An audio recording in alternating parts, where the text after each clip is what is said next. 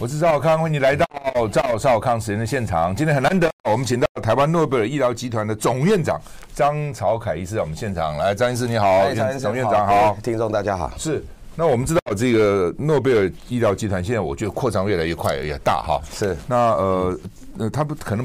那个范围很多嘛，医疗范围哈，有医美啊哈，但是我们今天主要找这眼睛，是的，是眼睛，因为古时人讲美目盼兮，巧笑倩倩兮，这种 美目自古以来哈，孟子也讲哈，观其眸子，人焉收哉，都讲眼睛哈。是，那呃，但是呢，台湾的近视真的很多了哈。是，从我那时候当，我记得到成功岭去。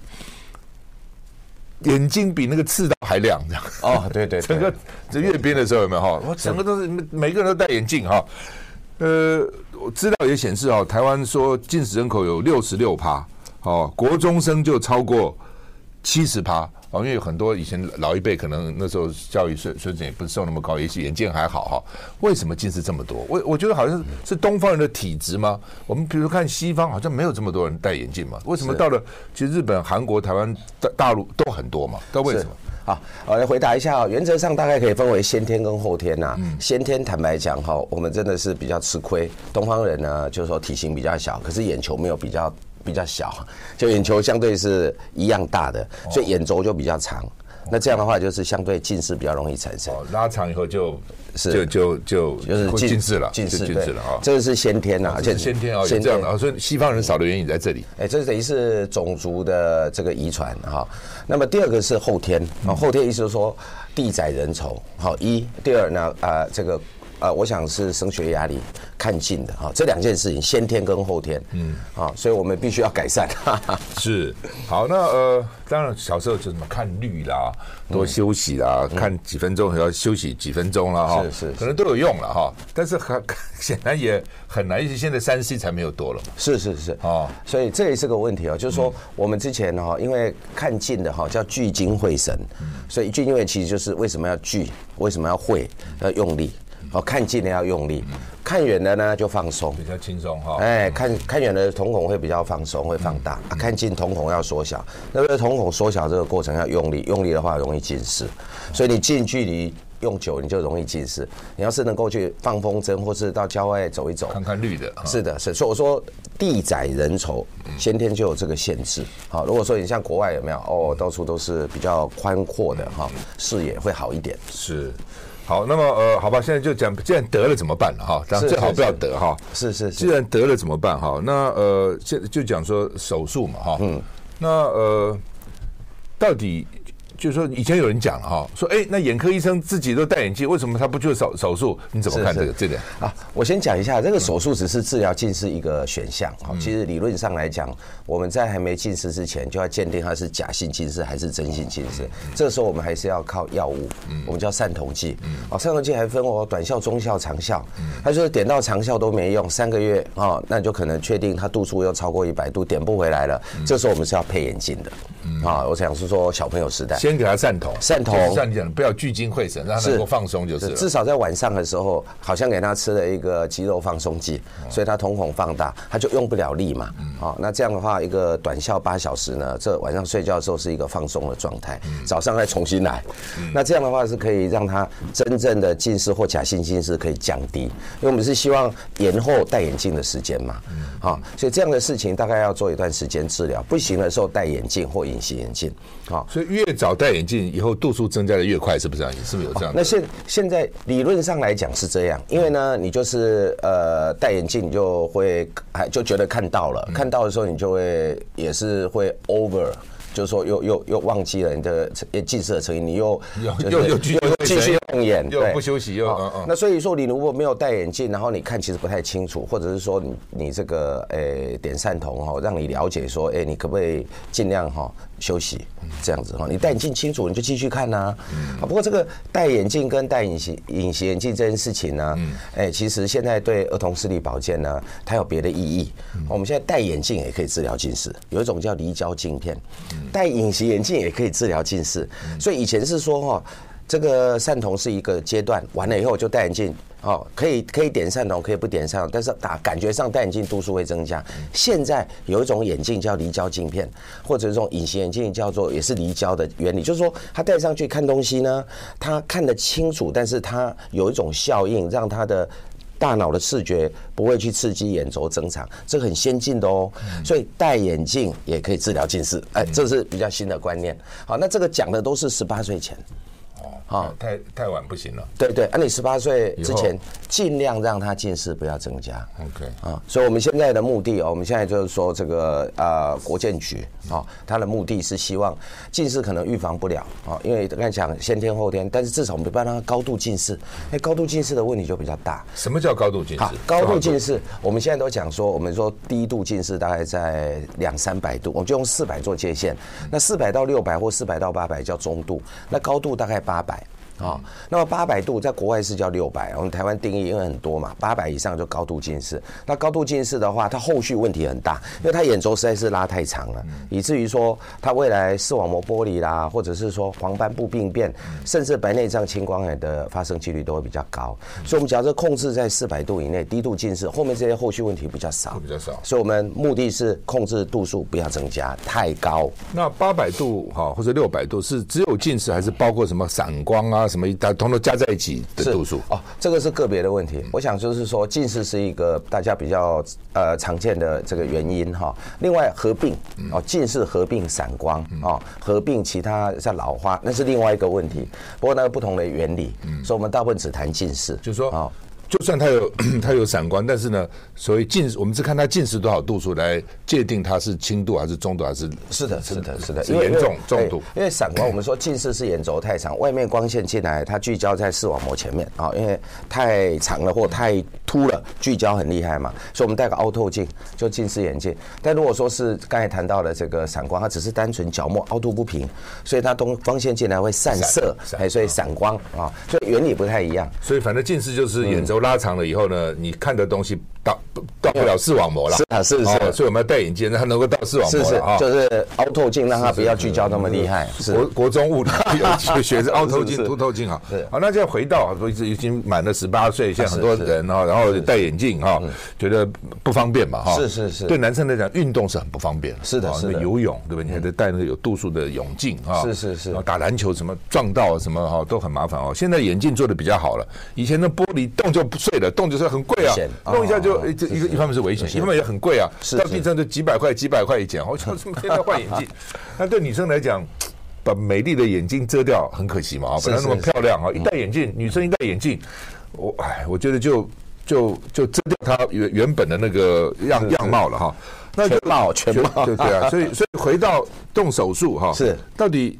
到底怎样？因为手术已经蛮久了嘛，也几十年了，我记得嘛。是是。那到底眼镜的这个这个阶段是怎样？最初怎么样？现在怎么样？好，那我们这样讲，就是说这个近视雷射是理论上了哈，在美国或是说苏尔哈，它其实最早是苏尔对不对？哎，苏尔对，苏尔那时候是叫 RK，这很奇怪哦，就是说有一个病人呢发生了车祸，眼睛受伤了，然后呢跑到急诊，那一个眼科医师看，哎呀糟糕，那就简单的处理一下，让他伤口不要不要发炎。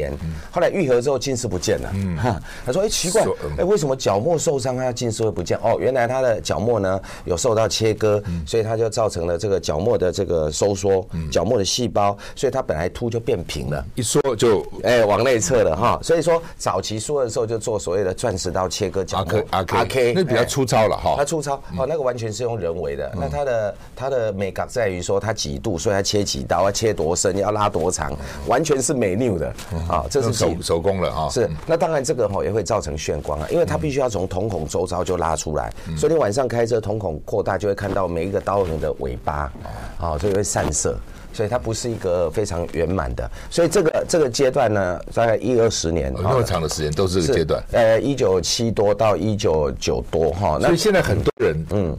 名人哦哦，甚至这这个是。过去的有名的什么主播啊，什么艺人，有那时候做了，做的他现在晚上不敢开车，是的，不是晚上不敢开车，是。他会炫光，是的，是的，都是这个 RK 的问题，是它的原理啦，那个原理。好，那所以说真正用镭射来处理这个所谓近视哈，这个大概是在一九九三，在美国，美国一九九三开始做 study 啦，那一九九七呢，就美国就开始放行。哦，我刚好那时候在美国念书，是是，所以刚好就有机会去看他，因为我是眼科医师嘛，那我去眼科医院去看，他们就告诉我这件事。那一九九九回来就开始，台湾也成也也放行，放行就是同意医疗机构做这个医疗行为。所以从一九九九到现在也差不多是二十四年。是啊，是。那这二十四年就从这个呃说以前的一开始还是有 PRK 这件事情啊，LASIK 一直到现在 Smile 啊最新的 PRK LASIK 这有什么差别？啊，PRK 就是用镭射直接把角膜削平。啊，但是它是把角膜表皮刮掉，然后打到角膜的中层，然后让它降低它的厚度，变平了嘛，然后戴个隐形眼镜，角膜上皮就盖回来了，这个叫 PRK。LASIK 的时候我们就避开，就好像用一个刀片或一个镭射把这个角膜瓣打开，打在里面的中层啊，就把上层打开，然后再盖回去，还是削掉一点，就是。对对，它是把它打开，然后打打在里面，就削薄一点了，是。就是削薄一点。简单的讲就是。粉饼盖，我们要打的是粉饼，所以我们把盖子呢，PRK 是把盖子呢糊掉，用酒精或什么手段，然后呢把粉饼打掉，又用隐形眼镜盖着，让粉饼盖自己长回来，这是上皮细胞嘛。那这个是把粉饼盖切完以后打开来，很完整，没有伤到上皮，然后再用镭射打粉饼，打完盖回去，所以它的伤口就那么一圈，它比较不会痛，PRK 会痛，因为它整个上皮都不见了。好，那现在最新的 Smile 或 Smile Pro 是什么？我们休息一下再回来。好。我是赵小康，欢迎你回到赵少康时人现场。我们现在访问的是台湾诺贝尔医疗集团的总院长张朝凯张医师哈。那就是说，所以当时做是不是每个人都会炫，还是有人会炫，有人不会炫？我听有人好像说没事啊。啊，那就我们刚才谈到说，你讲的是 RK 嘛？是是是。对对对，RK RK 就是这样。我们刚才谈到说，它其实跟哎三个因素有关。第一个跟它的度数。好，第二个跟它的厚度，第二三跟它年纪嘛，哈，所以我们就讲度数啊。如果是四百度以内，它大概割四刀，割得很浅，割得很外面；啊，如果是八百度以上，它要割十六刀，割得很深，割得很很长。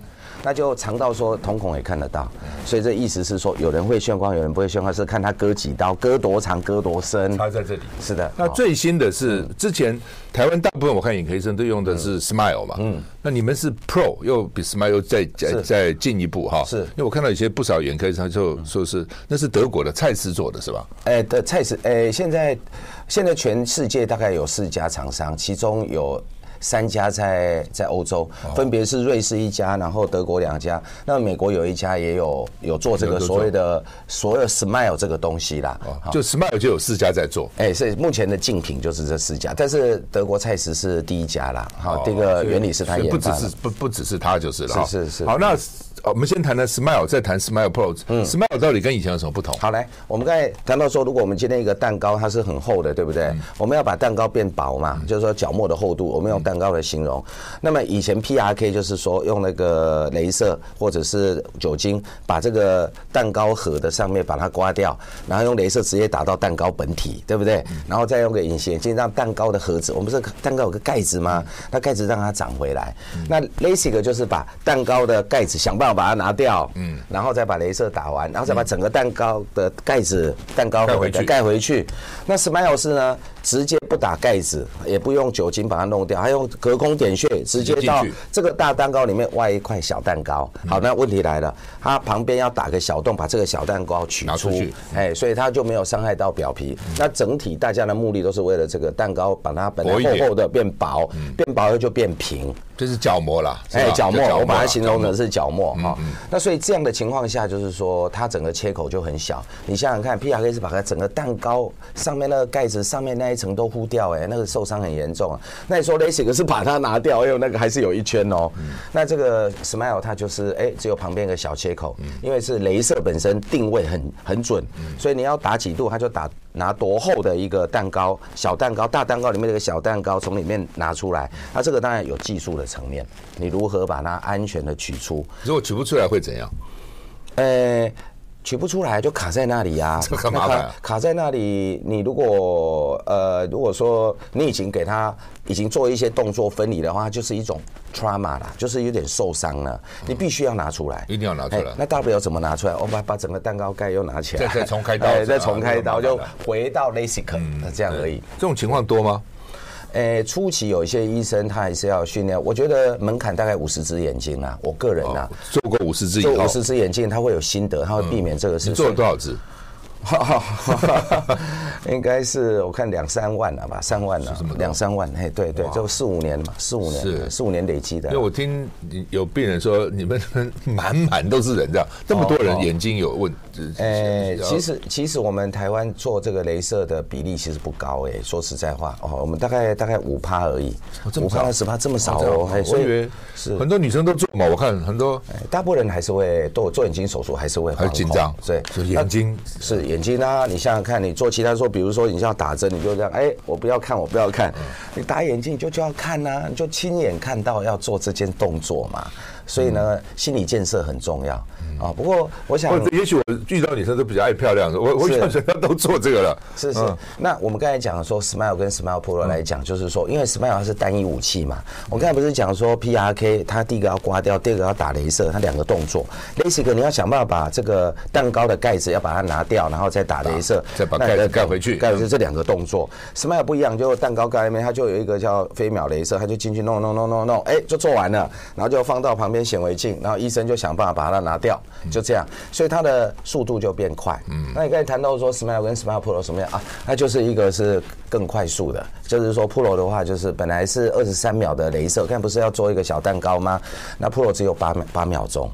好，所以它整个流程都变快。嗯，哦，那这个八秒到二十三秒这件事情呢、啊，其实三倍了。哎，对，三倍。这个研发技术不容易哦，因为它它里面牵涉到它的镭射的能量不能太高。嗯，高的话才会烧到了。对，会受伤。受伤。哦，那要快，那就要准。嗯，你要快要准。好，那你要要要镭射量要大，就要 control，不要让它造成一些 chemical，就是说受伤的事情。所以我在想，这种医疗的设备不得了，进步，电脑在配配合这个是很厉害。这什么人在搞这些设备，研究这些东西？诶，这个如果就就这个 Smile 的技术的话，它其实是眼科医师群。跟德国的科学家，应该是工程师啊，科学家跟医师哈，因为他们光学的光学的 pioneer 嘛，是，所以科学家是光学那一块，视光那一块，那眼科医师是在讨论需求啊，提出需求，互互相研发。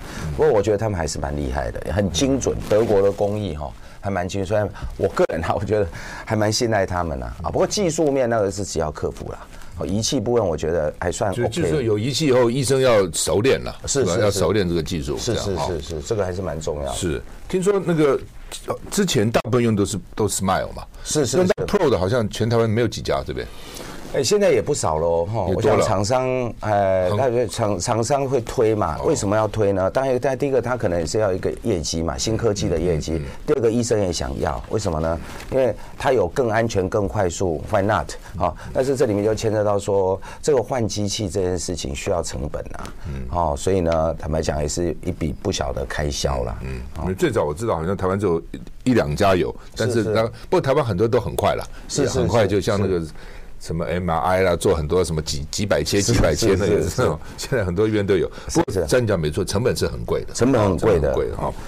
那呃，好吧，那就说眼睛的镭射是有很多专有名词哈。是是。刚我们讲的叫 Smile Pro 嘛，是叫全飞秒近视镭射，是吧？是是。那什么六说呃不，我们先谈近视，再谈别的了哈。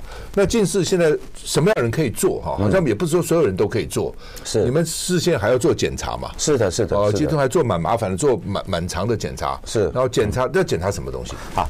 我们知道我们是在角膜上动脑筋嘛，对不对？所以角膜上有任何的疾病就不太适合啊。比如说他以前有发炎啊，他戴隐形眼镜角膜溃疡，哇，糟糕了，就一个疤在那边。眼镜很容易造成溃疡，溃疡是不是？溃疡啊，是。比如说他的角膜曾经受过伤啊，比如说那小朋友不是以前小朋友在射 射铅笔，射到就受伤了。当然这种事情就我们要去检查角膜有没有疤，因为什么？因为这个疤呢会影响什么？我镭射呢打不进去嘛。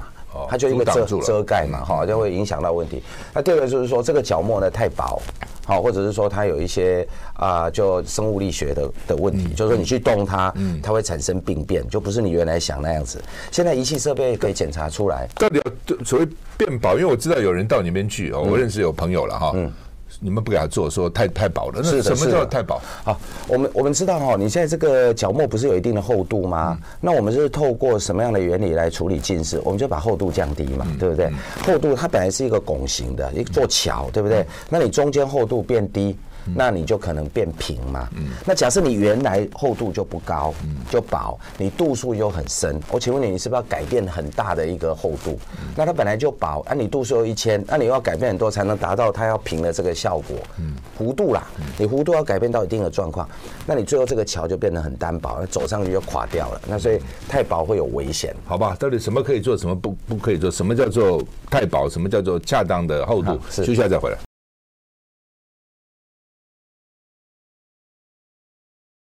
我是赵少康，欢迎你回到赵少康时间的现场。我们现在访问的是张朝凯总医师啊，他是台湾诺贝尔级医疗集团的总院长哈。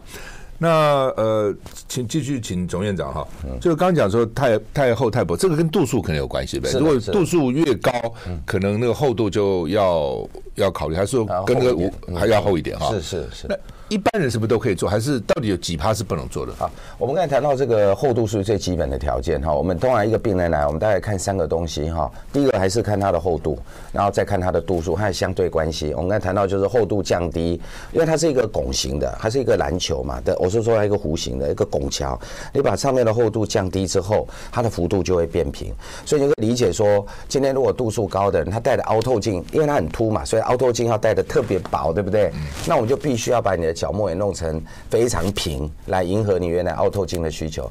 那也就是厚度原本的条件要够，不否则的话，你度数高，你厚度又薄，你最后剩下很单薄，很单薄的这个角膜会发生什么问题？我们就这样想：如果它防土墙不够的概念，你到高山会发生什么事情？高山不是稀薄吗？你的角膜就会往外凸，又变近视了。好，我们在想，哎，如果你去潜水不带蛙镜，那外面的水压高，它就压了，压了就扁了，就变远视。所以你到比较高山的时候变近视，你去潜水不带蛙镜变改变，那就完蛋了。那你这个就不 stable 了嘛。所以说这个厚度有一定的基本需求，那这就是第一个，这个是安全的问题哈。那第二个就是说，你这个角膜呢，它有没有干眼症？好，不少人有干眼症。是，那干眼症无所谓，我们要看它是先天的还是后天的哈。如果是后天的，哎，他戴隐形眼镜干了无所谓，那就停戴嘛，那你就一段治疗嘛，啊就做嘛，啊做以后他也不再戴了，所以这件事可以解决。我们最怕是那种先天的。他先天就干眼症的啊，比如说他有一些免疫性疾病，红斑性狼疮诸如此类的。那这样的人他眼睛很干，你去动他做镭射，他更干，而是可能不太不太可可逆的哦。所以这些我们要挑出来哦，这个现在检查仪器都可以测出来。好，那最后就是说他身体也不能有疾病。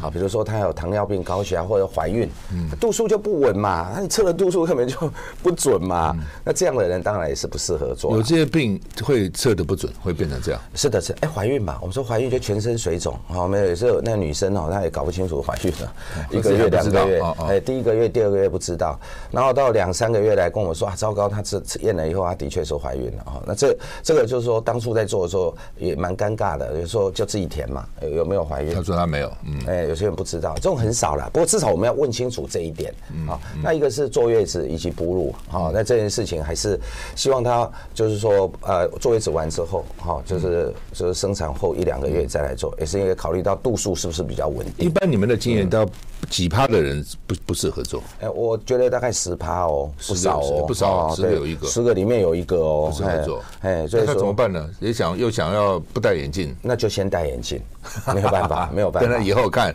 有没有其他的方法，因为你做了以后会产生会产生问题啊。这个问题对我们而言呢，我们要花不知道多少精神，看有没有办法弥补的方式哦。这个对病人也会受伤，对我们也不好。所以我们现在是我的老师就跟我说，最重要是要 know 哎 how to stop，就是说你要知道什么不可以做，嗯，而不是说把什么东西做好啊。所以这个蛮重要的。是好，那呃。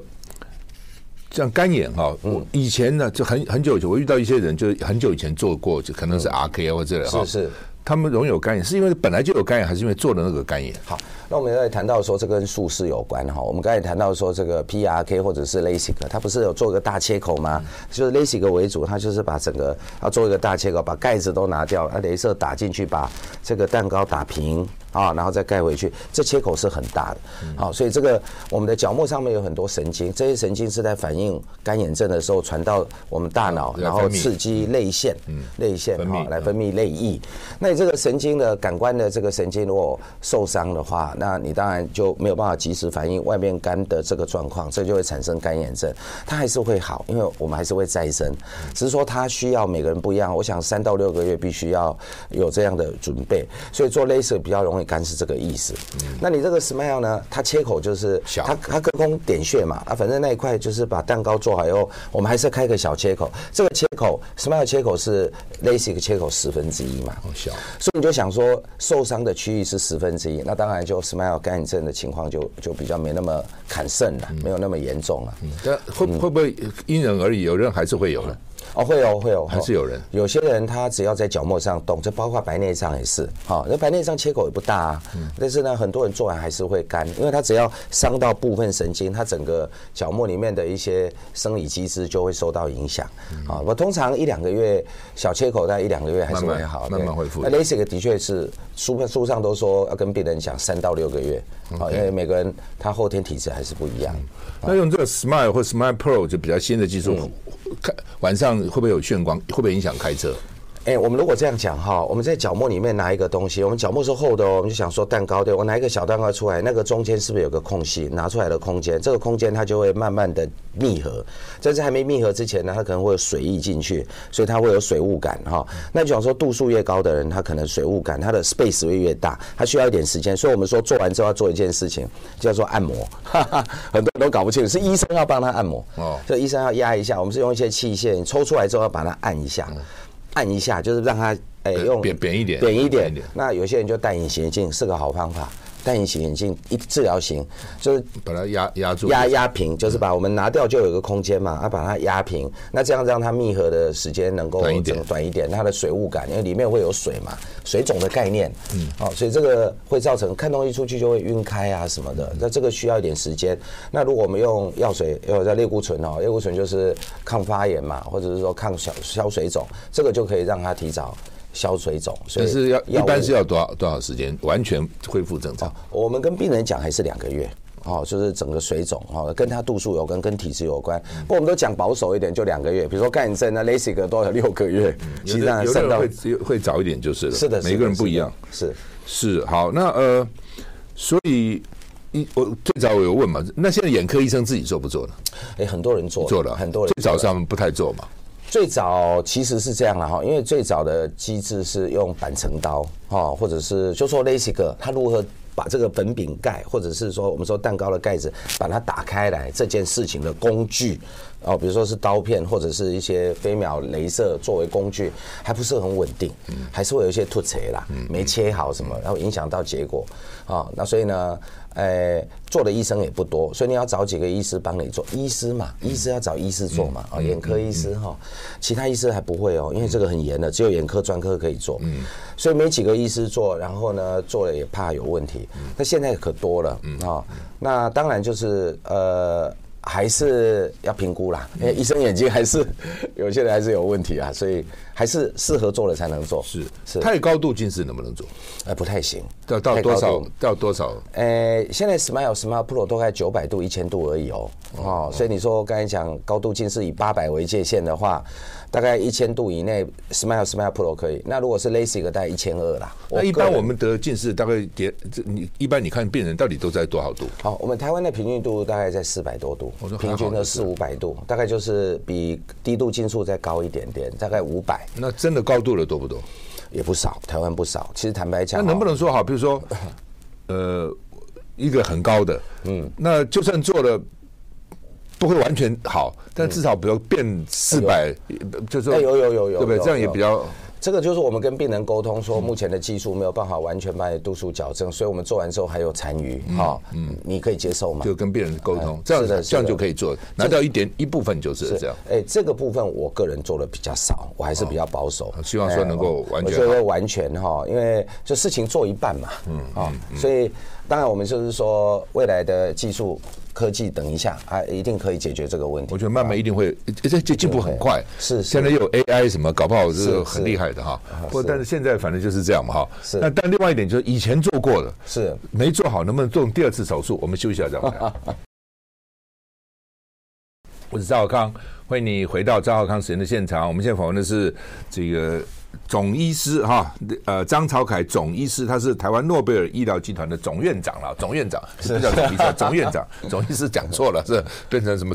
这个住院医师呃，总住院医师变成总院长啊，因为他们好几个医院，而且你们好几个地方都有，对不对？是，嗯，目前到现在是二十一家眼科啦，哦，那么多家，嘿，哦，我们是到年底大概有二十六七家。啊，因为很多我都其实跟很多学弟妹合作的，哦，哎，大家一起共享资源。你们在别的地方也都看到嘛，哈。啊，有有是是。好，我们讲说，那假如说以前做做不好，是能不能说，哎，现在技术比较好啊，镭射比较好，我再做一次？好，这个简单的讲就是，我们有两种，然后一种叫做，哎，我们叫 retreatment，嗯，就再治疗，好，一种叫 enhancement，嗯，就是优化。啊，retreatment 就是说，他一段时间就赵先生刚才讲了，一段时间他又近视了，这有可能啊，他二十一岁做。的时候，二十二十四岁去念博士班，又很辛苦。他的眼球的发育还没有完全好哈。到到几岁才完全发育好？理论上我们讲是二十岁啦，所以美国在规定做雷射的年龄是二十啦，有规定，有规定。那台湾那时候卫福部一九九七过世是十八岁了，就以大学一年级做大学是。那这个就是说你年轻做的时候的二修哈，它可能是针对度数比较高的人，然后他又回归了，好，那二修当然以前是 LASIK 嘛，好，所以说就把它打开来就可以。可是你所有的评估都要再做一次，好，所以这个是二修，就是一段很长的时间，它度数又回退了哈。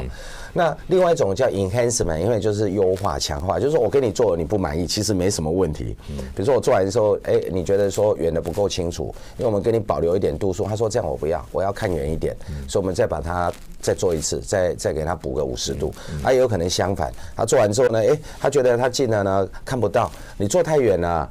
坐太远了，哎，我觉得我近的比较需求，我也不开车，我也不会开车，我都坐捷运。那这种也就叫做优化，我没有把它再再二修一次，让它看得到近的。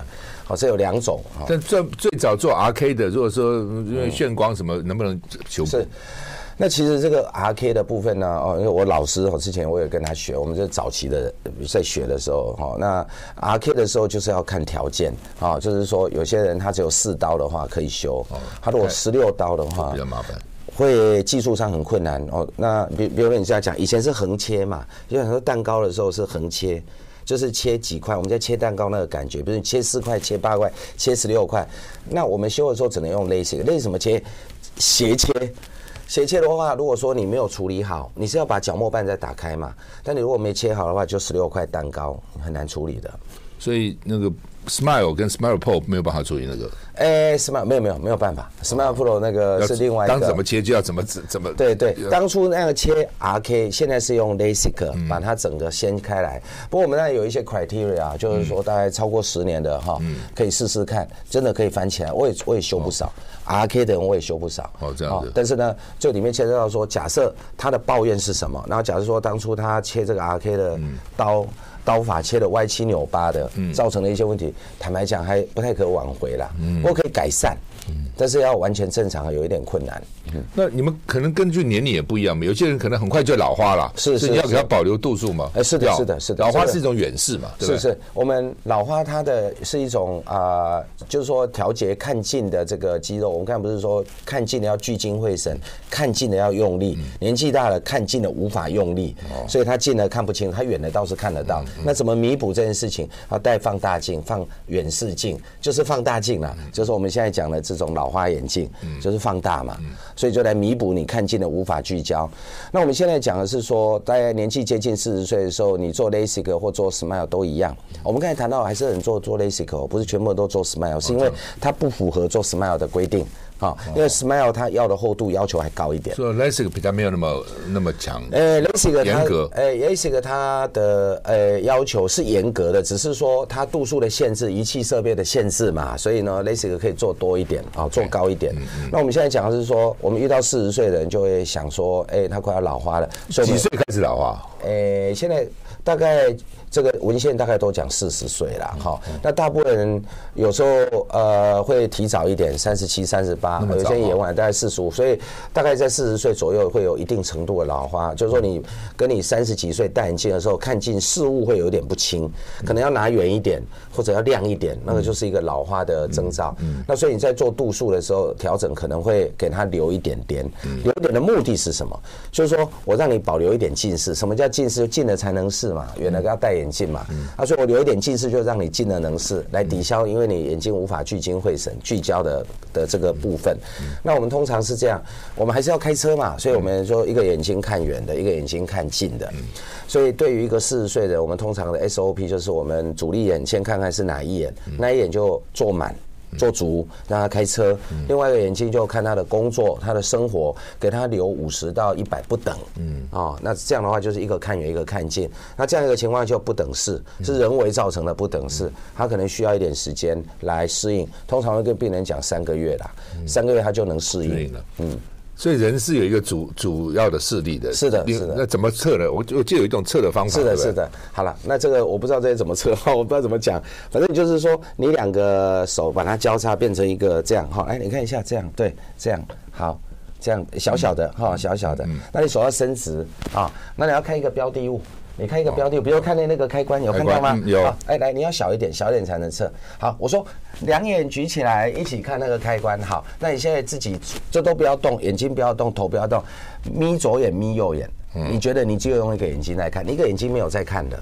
哦，这其实右眼看得到，对，左眼看不到，对对，那就就是右眼是主力眼，主力眼，就是我跟你说，就是惯用眼，OK，惯用眼，所以我叫你写字，你马上拿右手写，那是惯用手，啊，那眼睛都惯用眼，所以每个人不一样，就是，呃，百分之七十是右眼，百分之左三十是左眼，那用左眼的人呢，哎，开个玩笑还比较聪明，哦，这样子哦，有时候我怎么会是少数？我用左眼会不会是什么问题？我比较聪明一点，我说你这个比较聪明一点，真的是，好不好？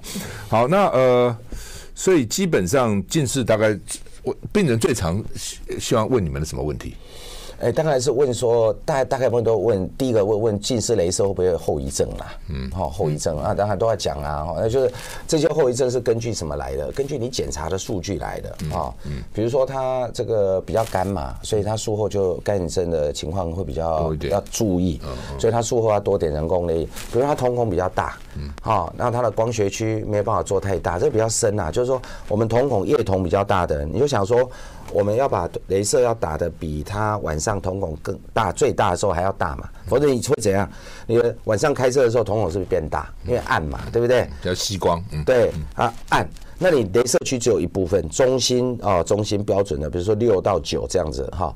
那你光学区七到九，那你光学区的。的只有打六，按你瞳孔要比他，那你看出去就中间看得到，旁边一个护城河就是模糊，因为没打啊，你看到没有打镭射那一区嘛，所以我们就会跟他说你的瞳孔大小跟你的眩光的关系，嗯，还有呢，你这个干眼症跟我们镭射的关系，所以术后要注意什么？所以第一个他会注意后遗症的部分，就做一件事，我会不会会不会怎样？这样第一个，那第二个就是通常关心的是时间多长，会不会痛？嗯。哦，他很 care 这个啊，嗯、对不对？会不会会不会痛？会不会痛？哎，我觉得是不会的啊。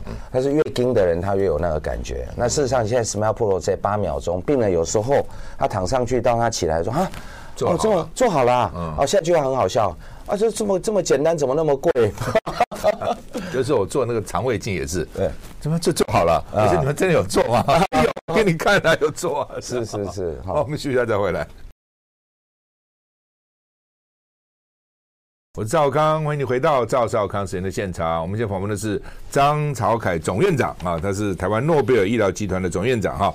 那来谈这个，我们刚刚谈了很多近视啊，那现在要谈老花了啊。是的，是的老花越越越来越多人嘛，老花也很麻烦哈。是，戴那个老花眼镜，那个眼镜怪怪的哈，等那怎么办？也可以做手术吗？哎，是的，我们刚才谈到前半段说啊、呃，遇到四十岁做近视人，就要考虑他未来是不是有老化这件事情。所以，我们四十岁以上，我们就跟他说，哎，我们接下来是治疗你的近视，如果有散光，所以我们治疗你的近视、散光，and 我们会预防老化。嗯，好，那所以如何预防？我们刚才谈到说，主力眼就是做足嘛，嗯，那非主力眼就是留个五十、七十五、一百，那就是看他工作及生活的需要。那现在老花镭射呢，其实呢，过去一直都有，很简单来讲。R K 可不可以？P R K 可不可以？LASIK 可不可以？SMILE 可以啊，就是一样的原理啊。一个主力眼做主度数嘛，另外一个眼睛给它留度数。嗯、那现在比较新的这个所谓的啊 L B V，它的概念是这样：我呢两边呢呃一样的原理，就主力眼留啊不不留，非主力眼留，但是我这个非主力眼做的有一点紧身，嗯、就是它镭射在打的时候，它打完的时候不像以前打的呃很干净，它会。做完之后会造成它有一点景深的球差啦，球差它把它加入一个球差，所以呢，哪个球？就是球打打球水球的球，的球，它那个球差的意思就是景深。我们每个人都都眼睛都有球差，球差本来是不好的，因为它不够聚焦。但是如果说给他眼球差，他反而有一点景深。简单的讲就是这样。我今天我右边做的时候呢，我让你。虽然不留度数，但是呢，你可以看到远的跟有一点中距离。我左边给你留度数哈，是用这种 LBB 的方式，它就变成看到中的跟近的。所以呢，从右边主力眼就变成远中，左边变成中近。我说现在镭射的技术可以造成加入原来大家本来不要单焦的啊。的的球差，现在给你的这个方程式，你反而有一点球差，而两眼融像的结果就远中近都看得到，有一点多焦点的概念。嗯，像我这个眼镜就是多焦，是的，是的，有近视，有有散，有那个老化，老化，对对，眼镜。哦，不下楼梯要很小心。是的，下楼梯的时候你很怕，你用的近的看就楼梯看不清楚。是的，是的，所以要要头比较低一点。这个道理就是叫渐进式多焦点，就是由上往下。是哦，它的度数不一样，所以这样看是看远，这样看是看近。好，那我们这个眼睛没有办法这样去去处理它的角膜，什么上面看远，下面看近。所以就两个眼睛，就让两个眼睛看出去有一个看远中，一个看中近。所以这个就是叫 LBB。LBB 很简单，叫 Laser。嗯。Blend vision，嗯，就是镭射混合视力，嗯，啊，还有什么混合远中中近，嗯，那就比如说我们好，我们说镭射近视啊，是说把它角膜削掉一些嘛，哈，是的，是的，是。那远视不用削。啊，也不用削了嘛，因为也是应该要增厚才对嘛。啊，是我们这样子哈，我们说我们近视是把凸的打成平的，我们做得到。镭射的标的就打在角膜的正中心，对，好，然后越打就越薄，对不对？所以中间就凹下去了。那你就想说，它是要把凸透镜变成凹透镜，模拟你的近视眼镜。那如果远视要怎么办呢？理论上要把中间变厚，对，那它不是这样做，当然做不到啊。哦，那所以它把周遭。哦，打成一个护城河，中间就等于相对相对就厚了。哦，我就想说他怎么把它弄厚呢？所以他把旁边打掉。哎，旁边打掉。近视是把中间打掉，他现在把旁边打。对对，相对让中间 relatively 哈比较比较聪明，很聪明。是那。因为通很多人，比如说年纪大的，他有老花，他也有近视嘛，就是同同样做就是了，对不对？是的，是的，也是可以做。所以，所以我们现在就是说，对于一个四五十岁的人，他又有近视，哦，散光就不管，散光一定要做的哈。他又有老花，所以我们就看看他哪一个容像，他是否我帮他留度数，他能不能容像，就是说一个看远，一个看近，嗯，头会晕。我多少度他可以忍受？我差多少？哈，那你说差多少？那本来说我们说要差一百五，差一百五的人，那他两边差很多，就一个可能是一点零，一个能成能零点一。嗯，那这样就是人为造成的不等式。哈，那不等式他是不是看的会晕，或者他两眼交互的一个他能不能？适应他日常生活。那这个通常是要三到六个月。好，那实物上呢，我们现在像我现在做一个研究，就是在其他人没有在做，因为我们有这个武器，所以在做，所以我们就把这个年纪分成四十到四十五，四十五到五十，五十到五十五，五十五我们就不做了，因为它可能有白内障啊，其他的问题。最多到五十五。对对，就是四十到五十五，中间分三段。那我们留的度数就不一样，就是四十到四十五大概留七十五度两边，那四十五到五十我们大概留一百到一百二十五，那么五十以后我们就留一百五哈。原则上这样来跟病人来 SOP 说，那我们就这样让他戴眼镜模拟一下，嗯啊，然后是用一种新的镭射 LBB 那个镭射，因为它跟其他镭射单焦打了变有一点多焦紧身的，那两边都这样做来测试它可不可以才执行，嗯，所以这术前检查一个必要的 SOP 很重要的哈。那所以这个现在的技术就是在术前检查的时候就会多花很多时间，嗯，要给病人，而且有时候还不止一次哦。就病人说我今天哈哈工作很忙，测不出来哈，那我说那你要再一次，嗯所以两次哈。那个诶，你们叫 L L L B B 那个术那个手术时间多多长？它就是 LASIK，坦白讲，它是 LASIK，所以我们有时候讲说，呃，这个现在老花镭射怎么样怎么样好？坦白讲，它回到 LASIK，因为它还是要打开来然后做。那 SMILE 可不可以做老花？可以，现在在研发，什么时候？我的消息是今年年底啦，好，那所以你现在做 LBB，它还是一个 LASIK，所以它有 LASIK 的问题，还有技术上角膜瓣要打开来什么哈，然后干眼症这个还是要注意，嗯，所以如果很干眼症的这个中年人哈，呃五十岁的他也不太适合，嗯，好，他不如去做 SMILE，就 SMILE 说没有景深的，就是一个零度，一个一百度。单焦，两个单焦，一个远一个近，所以中距离就比较差。